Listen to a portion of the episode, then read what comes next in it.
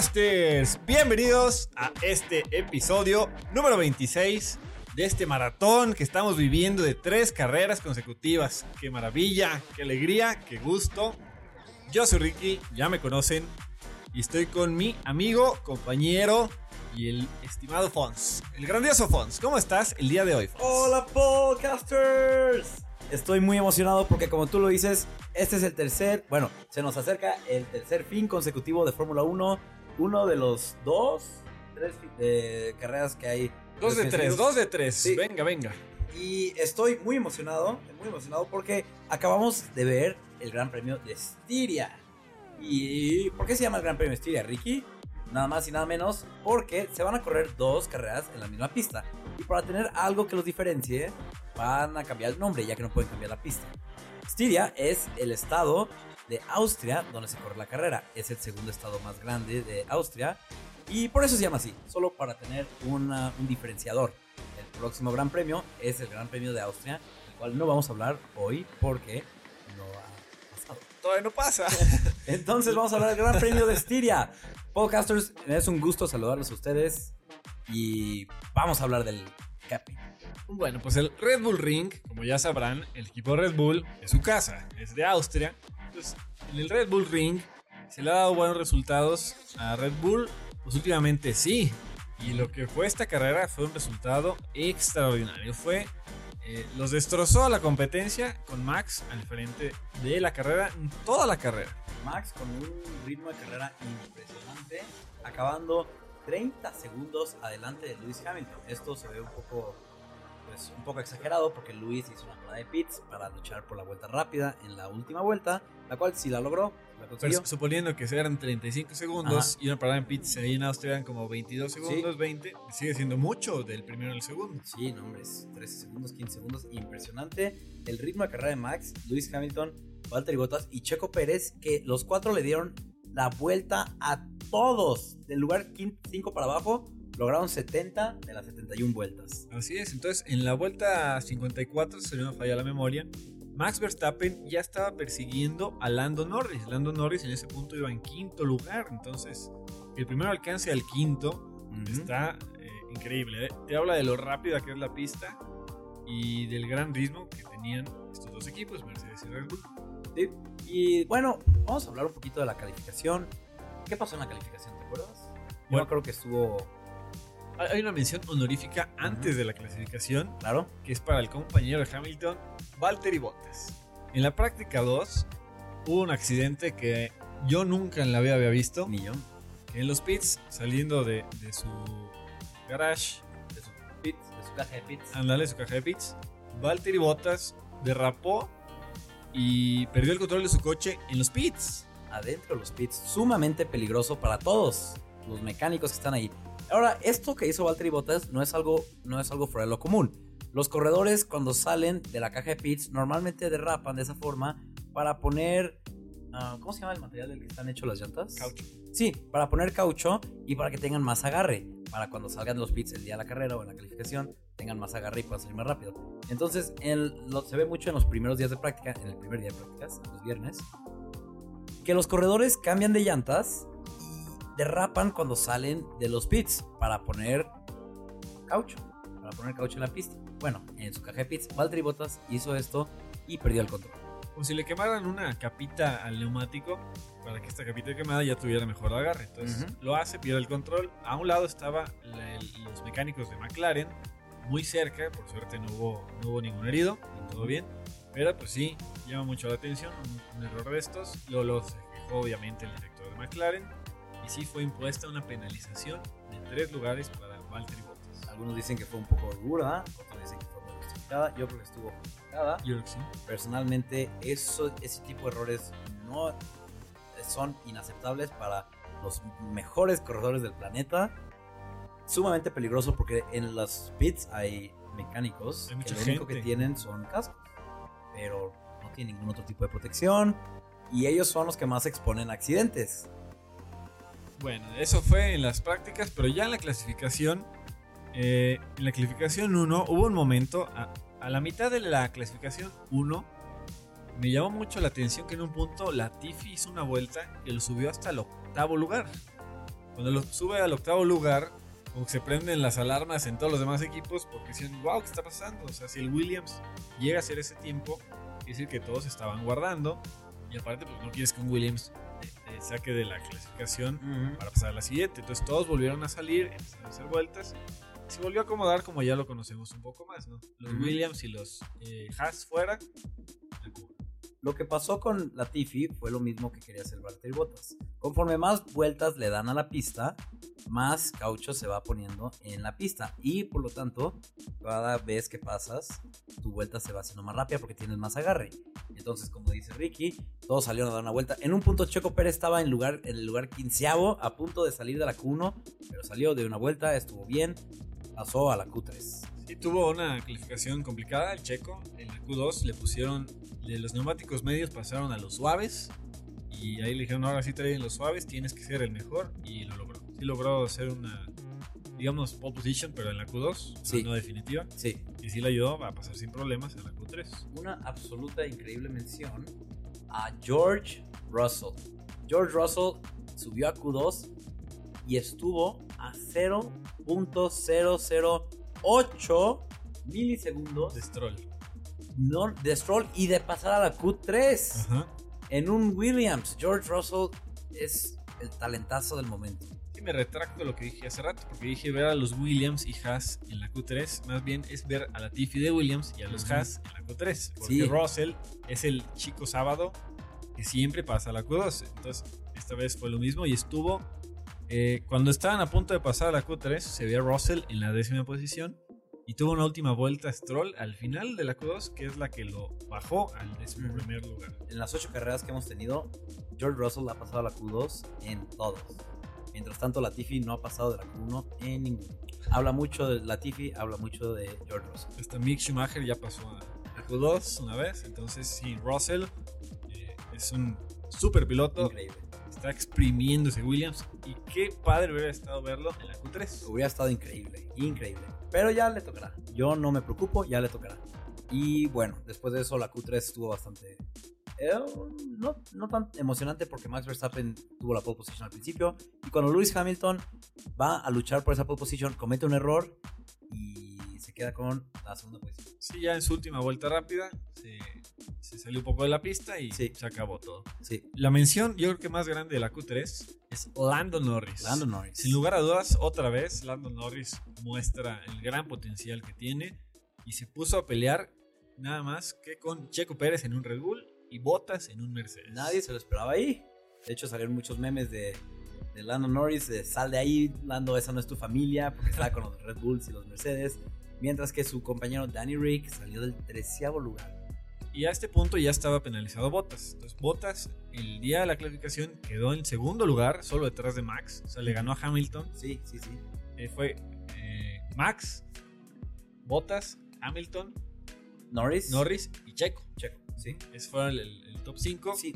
Ya con la penalización, Bottas quedó hasta abajo de, de esos 5 que mencionamos. Sí, yo estaba viendo los resultados después de la penalización, pero tiene razón. Bottas se llevó el segundo lugar. Por fin logró calificar en frente de Hamilton. ¿Y qué le pasa? ¡Pac! Calificación. Tiene una penalización post calificación. Agarró muy buen ritmo de carrera el finlandés, Bottas. Lástima que tuviera esta penalización. Sí. Y estaba sumamente enojado por la penalización. Él, cito, él dijo, en este deporte todos te intentan joder. Eso lo dijo él.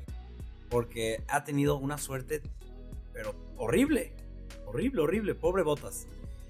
Pero bueno, empezó el día la carrera. Max Verstappen y Lewis Hamilton. Oh. Ante, otra mención importante es que también Yuki Tsunoda, que estaba en la Q3, eh, tuvo un percance con Bottas. Ahora a Bottas fue al que le estorbaba en la Q3. Y también le mandó saludos por Team Radio. Ah, sí. Entonces, Yuki calificó en octavo lo penalizaron tres lugares por estorbar la botas. Entonces empezó en décimo primero, lo que hizo que Russell arrancara la carrera en décimo, lugar. Correcto. Sí, no llegó a la Q3, pero arrancó en décimo lugar. Entonces también increíble, una enorme oportunidad para Russell de hacer su punto en Williams. Y yo estaba muy emocionado porque yo estaba listo para ver a sus primeros puntos con Williams. Recordemos que George Russell tiene un punto del año pasado, lo consiguió cuando manejó el Mercedes de Lewis Hamilton cuando Lewis le dio COVID-19. Y bueno, empezó la carrera y la verdad es que con los primeros cuatro lugares, bastante normal, bastante tranquila la carrera. Max Verstappen y Lewis Hamilton se fueron en la distancia. Valtteri Bottas y Checo Pérez medio estuvieron peleando en algún punto de la carrera. Lando Norris no pudo contra el Mercedes y el Red Bull. Es, cabe mencionar de eso que dices, al principio Norris sí le gana la posición a Checo, ¿eh? al principio sí, sí, se llena la curva, Norris defiende bien y sale ganando, pero después en la vuelta 10, 11, no me acuerdo exactamente, fue cuando... Lo, estaba alcanzando sin lugar a dudas Checo Pérez a Norris, tiene un coche mucho mejor que el McLaren, pero Norris no peleó, le, prácticamente le dijeron, ¿sabes qué? Esta no es nuestra carrera. Y le abrió la puerta. Y entonces pasa, déjalo pasar, que no te estorbe, no te desgastes las llantas con él. Tú, prácticamente dijeron, los Mercedes y los Red Bull están en otra categoría. Déjalos pasar y tú pelea ahí por la quinta posición, que es la mejor a la que esperamos. Y pasó lo mismo con Valtteri Bottas. Llegó Valtteri Bottas con Lando Norris y Lando Norris dijo, ¿sabes qué? Pásale. no me voy a desgastar contigo estuvo, en, otra vez, volvemos a lo del limbo. Norris estuvo prácticamente en el limbo en toda la carrera, cómodamente en su quinto lugar. Y mientras tanto, George Russell, qué carrerón estaba teniendo en octavo lugar, luchando por el séptimo contra Fernando Alonso. Buen arranque, eh, Gasly también lo mencionamos en la quali, pero fue una gran clasificación para Gasly, que terminó en tan solo unas curvas con un accidente con Leclerc. Este accidente mandó a los dos a los pits. Para Gasly fue una parada definitiva y final. Para, para Leclerc fue una parada solo para cambiarle el alerón frontal y las llantas. Y gracias a esa parada se quedó en último lugar y vimos una increíble remontada del corredor de Ferrari, subiendo desde 18 lugar, acabando en séptimo. Fue el comienzo de una gran historia de Leclerc en el Red Bull Ring. Él mismo lo dijo, ha sido de las mejores carreras de mi vida, una pena por el resultado, porque una, una carrera así, él esperaba quedar en el podio, o primeros cinco lugares por lo menos, pero no, quedó en séptimo lugar, pero estuvo increíble su remontada. Yo creo que por el ritmo de carrera que tenía, sí hubiera alcanzado a Norris, o por lo menos, o sea, una cosa es alcanzarlo, otra cosa es rebasar, por lo menos hubiéramos visto esa pelea de Leclerc contra Norris. Sí, estuvo increíble. Y George Russell, no voy a dejar de hablar de George Russell porque para mí, corredor del día, estuvo luchando por la séptima posición hasta que una parada de pits súper lenta lo mandó hasta atrás. Unas dos vueltas antes de su parada pits se veía, te, ponían en la, transmisión, estaba haciendo vueltas más rápidas que Alonso, que en ese momento iba delante de él. lo estaba, se estaba acercando, acercando, acercando. Le habla a su equipo, ¿sabes qué? Tenemos esta estrategia, vamos a hacer una parada en pits. Y de repente lo paran a pits y se ve el tiempo que estaba ahí, 18 segundos esa parada, aparte de, cambiar las llantas, le tuvieron que meter más presión hidráulica porque tenía una falla. Sin presión hidráulica el coche no funciona. Por eso fue tan larga. Parada de pits que no le sirvió tanto a George Russell porque unas vueltas después lo llaman a pits, pero ahora para retirarlo definitivamente. Le intentaron como otra vez tratar de arreglar y... Sí, y no pudieron. No, definitivamente no se pero esta carrera yo sí estaba muy emocionado por George. Yo creí que iba a conseguir sus primeros puntos por Williams. Hasta ese primer pit stop cuando dije, ok, mi sueño ha muerto y mi vida es infeliz. Hubiera estado buena la pelea. No sé si hubiera quedado en octavo, pero por lo menos en, décimo yo creo que sí. Tenía muy buen ritmo. Tenía toda la capacidad para hacerlo. Sí, solo necesitaba una buena estrategia y listo.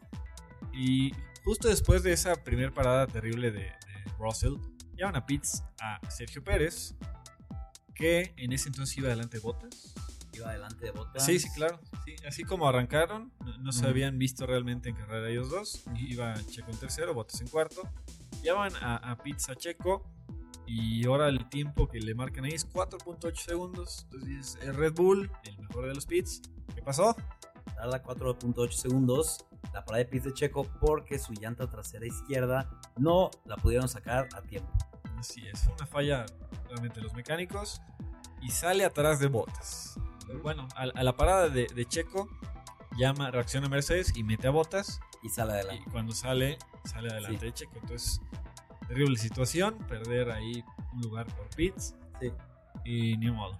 Sí, y el resto de la carrera vimos como Checo hizo retomar ese lugar al ver que no podía con las llantas que tenía en el momento, intentaron hacer lo mismo que hicieron con Max la carrera pasada.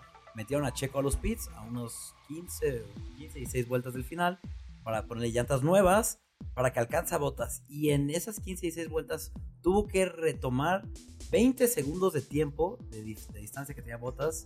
Y a sorpresa de, muchos, la verdad, sorpresa mía, para la vuelta final, para la recta final, Checo estaba tan solo .5 milisegundos atrás de botas. O sea, ya tenía el DRS abierto, ya estaba en el rango suficiente. Seguramente le faltó una vuelta, una cosa así. Una vuelta. Ridícula. Sí, sí, sí, Si hubieran entrado Pitts una vuelta antes, o si la vuelta de Pitts no hubiera sido tan lenta, mil cosas pudieron haber hecho que Checo quedara en podio. Pero bueno, la, el mundo de las carreras es un mundo cruel y estas cosas pasan. George Russell lo sabe muy bien, Bottas lo sabe muy bien, Checo lo sabe muy bien, nosotros lo sabemos muy bien y ustedes también.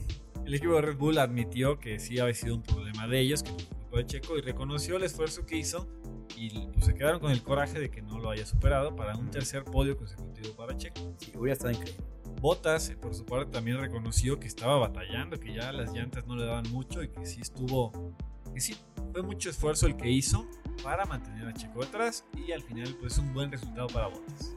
Oye, pero podemos hablar un poquito de qué pasó el momento que Max iba a cruzar la línea de la meta. Ah, fue una situación también que no habíamos visto hace mucho tiempo, porque en esta libertad de Max de saber que estaba Hamilton a 30 segundos atrás de él, cuando cruza la meta, se acerca a su equipo. Se acerca a su equipo y decía que es una buena idea frenar a cero para hacer un derrape de celebración, mientras otros coches atrás de él seguían corriendo la carrera. Hizo como un arrancón así frente a su equipo celebrando. ¿Y quién estuvo feliz con eso que hizo? Tu equipo, tal vez. ¿Y quién no estuvo feliz? Nada más y nada menos que el director de la Fórmula 1 inmediatamente le llamó a su equipo, a Red Bull, y les dijo, no vamos a permitir que Max haga eso otra vez. No vamos a permitir que nadie lo haga otra vez. Porque es sumamente peligroso. Justamente hace poquito le enseñé a Ricky un video de la Fórmula 3 del 2015, lo pueden buscar podcasters, está en YouTube, donde en la carrera de la Fórmula 3 justamente un, corredor que quedó en tercer lugar hace lo mismo que Max y el corredor que están en cuarto y quinto siguen peleando atrás de ellos, de, atrás de él, atrás del tercer lugar. El del tercer lugar se para, el quinto lugar que está rebasando el cuarto no se da cuenta y choca contra el que está en tercer lugar ah, en seco. Oh, sorpresa, el que iba en quinto lugar y chocó era Nicolas Latifi. No le pasó nada a él, no le pasó nada al corredor del tercer lugar, pero te das cuenta de qué puede pasar si un corredor comete este tipo de acciones por nada más y nada menos que entretenimiento y placer, pone en riesgo a los otros corredores. Yo estoy completamente de acuerdo con la decisión de que ya no se puede hacer. Curiosidades de la vida es que ese accidente que menciona Fons fue en Austria, fue en el Red Bull Ring, y el piloto afectado fue Latifi. Sí. Esta vez, que también era Austria en el Red Bull Ring, el piloto que pasó justo cuando hizo eso Max fue el mismo Latifi. Sí.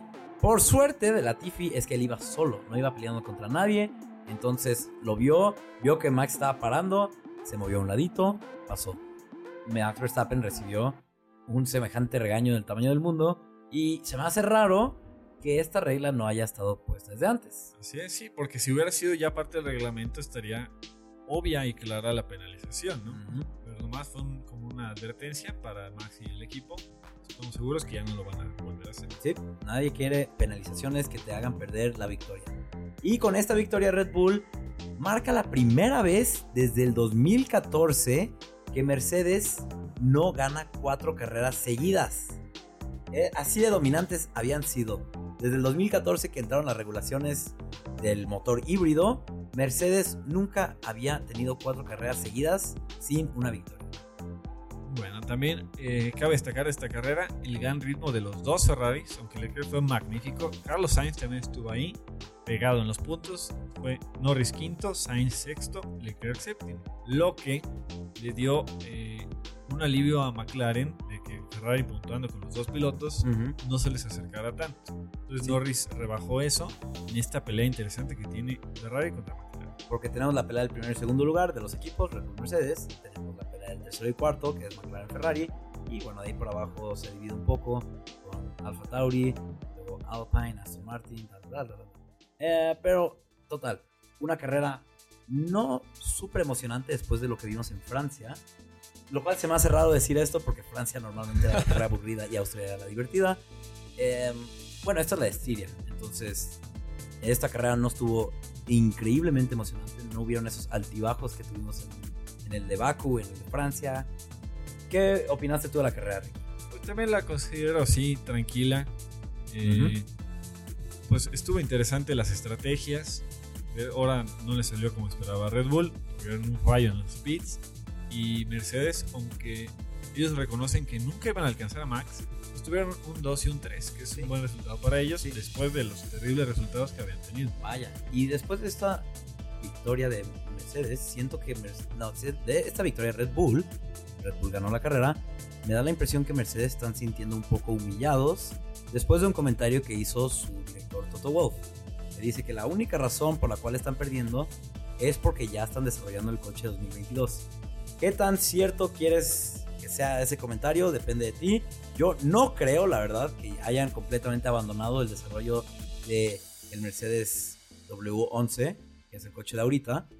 En verdad, no creo que, o sea, creo que simplemente lo dijo porque está recibiendo mucha presión de que porque ya Mercedes ya no es el equipo dominante, porque Mercedes no está ganando, y él no tuvo de otra más que decir, es que ya no, ya, este año lo dimos por perdido. No creo, no creo la verdad. Red Bull todavía no está, no está adelante por tanto. Red Bull solo está adelante por 40 puntos. 40 puntos. Sí, en el, 40 en el puntos. campeonato, sí. Y Max Verstappen está adelante por 18. Ajá, o sea, los Sí. dos obviamente aumentaron su, su diferencia de Sí. puntos. Interesante en el, el campeonato de pilotos es Norris que está ahí acechando a Pérez. Chana Pérez y arriba de Bottas. Arriba de Bottas. ¿Cuándo te hubieras imaginado? Esa es la pelea, yo creo que más fenomenal que tenemos ahorita en el, en el campeonato del mundo. También eh, me alegra mucho que Aston Martin siga haciendo puntos. Sí. Está siendo más constante ya a verlo en los puntos. Y está peleando muy fuertemente con Alfa Tauri, que también hizo puntos. Sí. Yuki Tsunoda, en un décimo lugar, se lleva un punto que sirve para esta pelea. Y Alpine. pues, Alpine con Fernando Alonso tuvo una buena carrera. Me impresiona. Fernando Alonso tuvo una buena carrera. Esta y la pasada también fue muy buena. Esteban Ocon, desde el Gran Premio francés, desde el Gran Premio de su país natal, firmó un contrato de tres años con el equipo de Alpine. Y desde entonces ha tenido unos resultados muy malos, muy malos. No sé por qué este, este contrato tuvo un efecto inverso. Se supone que cuando tienes un contrato ya tienes más confianza de que tienes la seguridad de tu trabajo por más años. Y Esteban Ocon acabó en 14 lugar. Y, y la verdad que Alonso, te digo que todo el fin de semana disfrutó la carrera, se desempeñó bien. Se divirtió. Eh, de hecho, hay, hay varias eh, peleas muy interesantes. Ya me acostumbré a ver la pelea del coche azul, verde y rojo, que son Ferrari, eh, Aston Martin y Alpine. Se, se, se vuelven muy emocionantes esta pelea en la parte de atrás, en donde se vio la calidad de Vettel, de Alonso. O sea, ver a Alonso contra Vettel también es una cosa tremenda. También vimos Leclerc contra Kimi, entonces el gran veterano de Ferrari contra la nueva esperanza de Ferrari. Sí. Hubo peleas interesantes en la parte de atrás, pero Sí. sí, en, en general eh, el liderato estuvo por mucho, se lo dio Max. Mucho. Entonces la emoción fue de, de lugares más abajo. Eso le quitó la emoción comparado con Francia, que estuvo todo el tiempo moviéndose. Una buena carrera. Y la próxima carrera, ¿qué va a cambiar? Nada va a cambiar. Solo, si va a haber un cambio aparte del nombre, van a llevarse compuestos de llanta. Pirelli va a llevar compuestos de llanta un nivel más suave. Tienen cinco niveles, del C1 al C5. El C5 es el más suave. O sea, se llevan. Hay carreras donde se llevan el C1, C2, C3. Hay carreras donde se llevan el C2, C3, C4. Aquí el 2, 3 y 4. Ajá, En esta carrera de Estiria fue el compuesto C2, C3, C4. En la que sigue va a ser C3, C4, C5. Entonces los compuestos más suaves. Entonces vamos a ver mayor degradación de las llantas, tal vez más paradas en pits, porque varios de estos equipos solo hicieron una parada, tal vez en la próxima veamos dos, más posibilidades de estrategias más locas. También fue interesante cómo se fue llevando la carrera por la retroalimentación que daban los pilotos para la llanta que pensaban que era la mejor y siempre no. Entonces a ver qué pasa con este nuevo compuesto. Sí, pero bueno, con esto se nos está acabando el tiempo. Podcasters, ¿algo que quieras decir? Claro que sí, podcasters, tenemos una novedad, una invitación a la nueva Liga de Fantasía. La que está, sigue peleándose, está muy ardua la pelea. La sigue ganando el señor Pollo. Yo por Racing Team, Luis Eduardo Ortega Aguilar, muchas felicidades. Lleva el liderato todavía de la Liga de Fantasía. Vamos a hacer otra que sea a partir de la, Del de- Gran de- Premio de Bélgica. Correcto. El 26 de agosto. Porque Vale. es después de, la- de las vacaciones que Y vamos a hacer una dinámica muy interesante para los que tengan equipo en las dos ligas. Ya después mandaremos todos los detalles en nuestras redes sociales. Así es. Estén muy al pendientes. Quiero mandar saludos a la Checomanía, al señor Octavio, al señor Pollo y Paulo Aguilar. Claro que sí, señores, que están muy, muy pendientes de nosotros, obviamente de Checo y de todo lo que es la Fórmula 1.